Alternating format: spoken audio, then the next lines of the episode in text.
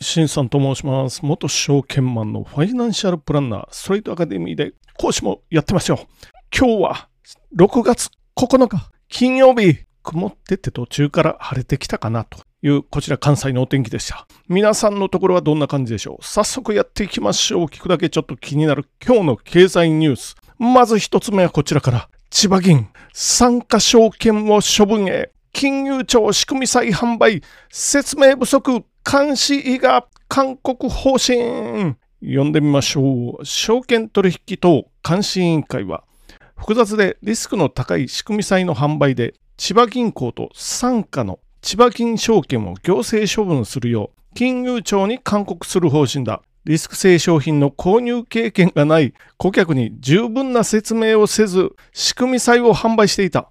勧告を受け、金融庁は業務改善命令などの処分を検討するということで、仕組み債、まあ、さっきね、SBI のネット証券の方行って、仕組み債、時々見かけてたんで、売ってるかなと思ってみたら、まあ、なかったです。あ、なかったっていうか、見つけられませんでした。ざっと1分ぐらいで見ただけなんで、仕組み債っていうのはまあ、リスキーなんですよ。ある意味というか、ある意味じゃなくてもリスキーですよ、皆さん。金融機関の窓口。あもうこれ地方銀行でも平気で仕組み債とか勧めてるんで、じゃあなぜ仕組み債って勧めてくるのかっていうと、簡単に言うと儲かるからですよ。銀行が儲かるから勧めてきますよ。仕組み債という名前では販売してないのでご注意くださいね。まあよくある名前としては株価連動債とかね、EB 債とか、ノックイン債は最近使うかな。ノックインしてノックアウトっていうような、そういう感じですよ。こっちがノックアウトされますからね。元本大幅に割りますよ。で、仕組み債の仕組みは何かっていうと、デリバティブとの組み合わせ。よくやるのは株式のオプションとの組み合わせですよ。こまあ、プットオプションと組み合わせるかな。プットオプションの売り立てと組み合わせるので、まあ普通に言うと9割方勝てるわけですよね。で、利息のように入ってきます。入ってくる。まあ利息を歌ってやってるんでね、利息のようにプットの売り立てが、まあ、権利行使されずに、そのお金が入ってくるんですけど、これ、時々急落があって権利行使をされると、大きく元本を下回る可能性が、可能性というか、まあそうなると元本割れしますよね。通常ね。今までもいろいろ、これ銀行とか、まあ証券会社もですけどね、やっちゃってますよっていう。これね、仕組み債はね、利息がついたとしても、ほんの1回、2回ぐらいですよ。3ヶ月おきぐらいに利息の受け取りができて、本当は2年満期とかですけど、2回だけ利息が払われて償還とか1回だけとかね、そういうことが多いんですよ。で、これはね、直近でも4兆円ぐらいは売られてるので、地方銀行もまあまあ売ってますから、証券会社はやっぱり半分以上売ってますよね。で、大手の銀行と地方銀行と。地方銀行は特にお年寄りに売ったりしてることがあるので、お年寄りで、しかも投資経験がない人、仕組み債が何なのかっていうのは全くわからないですよね。オプションもわからないし。で、他の記事に書いてますけど、仕組み債の販売を自粛する動きは広がってますよと。23年4月に公表した地銀100個を対象した調査によると、22年3月末時点で地銀の8割が仕組み債を取り扱う、8割扱ってました。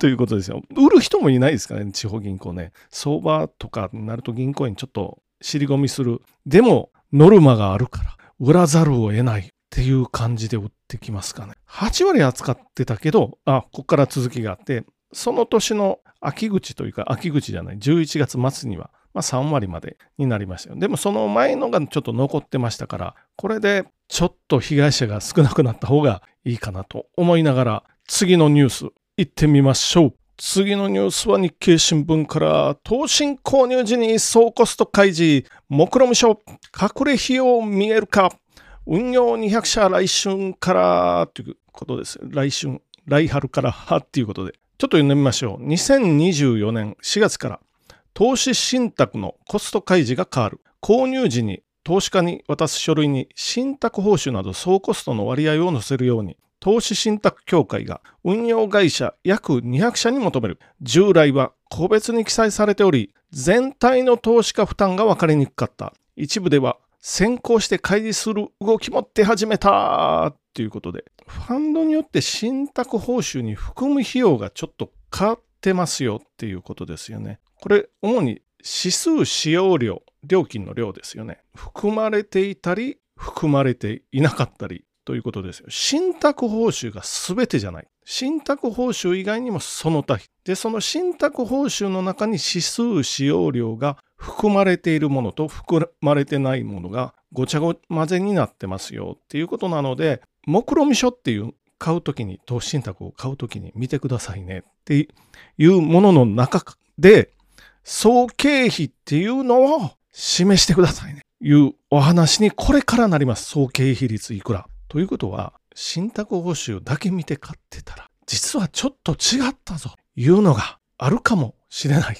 ということですよね。もう一回繰り返しますよ。来年の4月から投資信託のコスト、総経費率を表示ということになります。で、今は信託報酬が総経費だと思ってやってたら、その他費用っていうのもあるし、指数使用量、例えば S&P500 なんていうのはありますよね。あれ指数ですよ。これの使用量が含まれているものと含まれてないものがありますよっていうことでね。まあ人気のオルカンですよ。オールカントリー。これは指数使用量なども信託報酬に含む。よかった。含みますよ。で、総経比率はオールカントリーの場合は0.15%。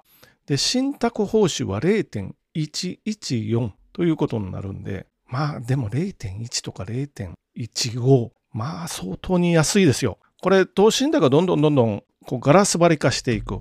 方や保険会社が扱う 変額保険。あれはめちゃくちゃ手数料高いですよ。まあ0.15とかっていうお話で、このオールカントリーはね。で、他の S&P500 も、まあそれぐらいですよ、大体ね。売ってるんで、巨額な資金集めてるんで、これぐらいの経費率でもやっていきますよ。ちょっと保険会社のは分かりにくいんでね、本当に分かりにくい。もう訳の分からない生命保険と抱き合わせになってるんで、一体どれぐらいかなっていう、まあ今の積み立て NISA ぐらいの金額、まあ年間40万ですけど、これぐらいの金額積み立てて20年間、まあ今の積み立て NISA と同じですよ。800万積み立てて。一応、経費をちょっと概算で計算したことありますけれども、まあ当然株価が上がって運用成績が上がると経費率が上がりますから、800万で投資元本800万で投資期間20年ですよ、全部で。おそらくね、経費は、これは生命保険の経費も含めて数百万。あんまりここで限定的なことは言えないんですけど、まあ数百万に上りますよ。生命保険の費用も含めると。これを投資代わりでやると、そら、ま、まあ0.15と比較してしまうと、もう全然違いますよっていうことですよ。投資の世界20年とかね、800万とか20万、20年ですよ。まあ40万かける20年。1%違ってもかなり違いますからね。ということは、まあ、800万で投資願望に、まあ、800万までいったら8万円違いますよ、1%で。これ10年渡ると80万ですよ。でも、変額保険はそんなもんじゃないですからね。これの数倍ですよ。生命保険の費用入れるとね、まあ、これを経費というかどうっていうか、経費とは違いますよって言われるかもしれないんですけど、その分引かれてなくならなかった。まあ、なくなったら帰ってくるっていうことです。死亡保険金として。でも、分けて入った方がいいです。掛け捨ての何かと。一緒に入るべきもんじゃない。変額保険の運用してるものよりかはいいものはネット証券にいくつかあるので、全部が全部じゃないですよ。いくつかあるので、まあそちらの方でもいいかなと思いながらも、変額保険気をつけてくださいね。ということで、次のニュースに行ってみましょう。最後も日経新聞から経常黒字4月76%増資源高一服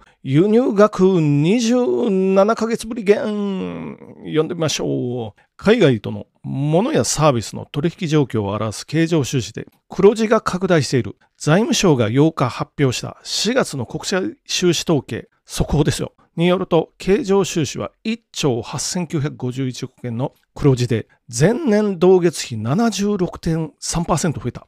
原油などエネルギー価格の高騰が一服し、輸入額が27ヶ月ぶりに減少に転じたということで、日本は貿易収支は赤字ですよ。一応縮小してますよ。貿易収支っていうのは何か物を輸出して、で、物を輸入。これが日本はもうずっと赤字は赤字です。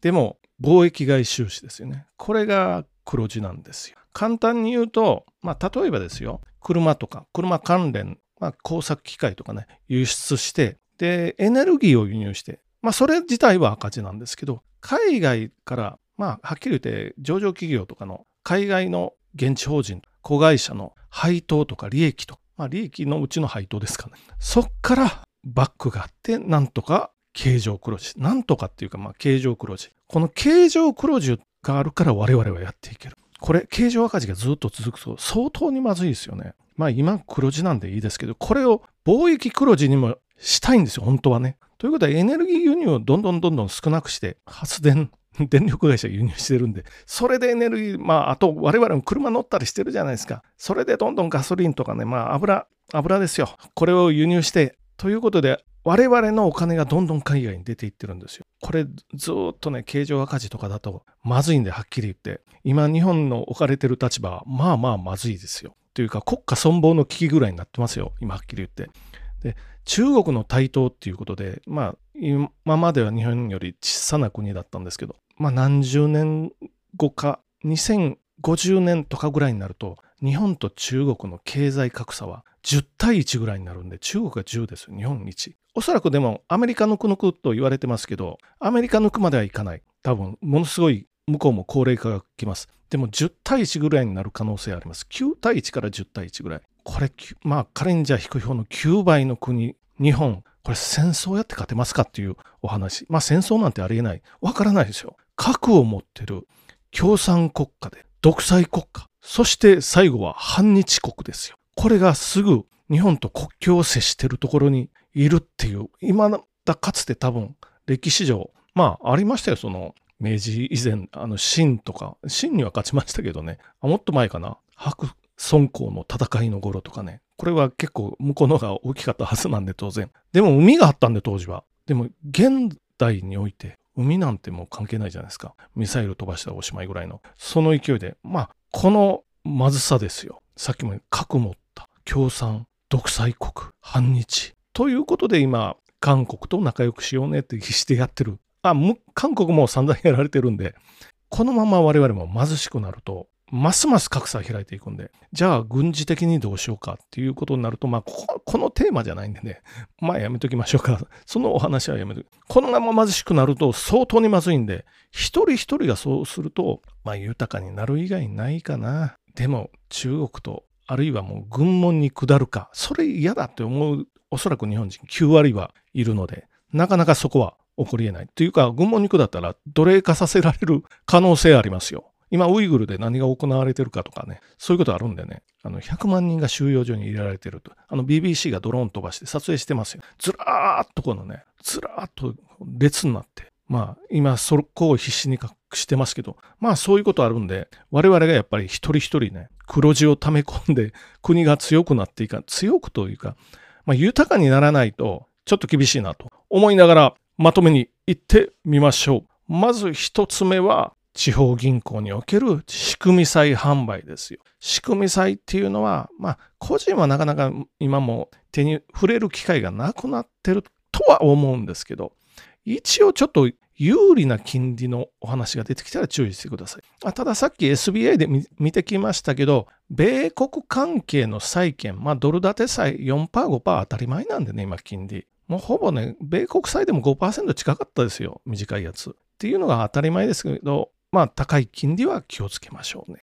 ということですね。二つ目、投信、信託。購入の時は総コスト見ましょうね。いうのと、来年から来年の4月から総経費率っていうのもクリアにしてきますよ。なので、騙し騙しの商品は避けま、避けましょう。避けられますよ。ちゃんと我々リテラシーが高かったら。で、3つ目、経常黒字。4月、8割近く増えてますよ。日本もこれから黒字を溜め込んでいかないと我々しんどいですよ。っていうことで終わっていってみましょう。じゃあ本日もご清聴どうもありがとうございました。